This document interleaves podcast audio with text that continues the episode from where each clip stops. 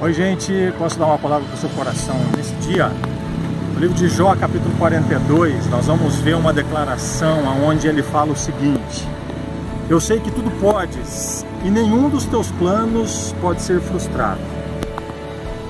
Interessante ele falar isso depois de muita luta, perda, tribulação, tempestade, desertos que ele estava passando. Mas ele estava querendo dizer que se o plano dele, Jó, estivesse conectado com o plano de Deus, o perfeito, o que é mal se torna bom. E é ali que Jó conhece mais de Deus.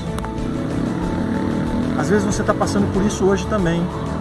Lutas, tribulações, desertos, e isso tem causado frustração nos seus planos, mas isso pode ser parte do plano perfeito de Deus para você. Faça disso o mal se tornar em bem. Conheça mais o Senhor nesse tempo e acabe com a sua frustração.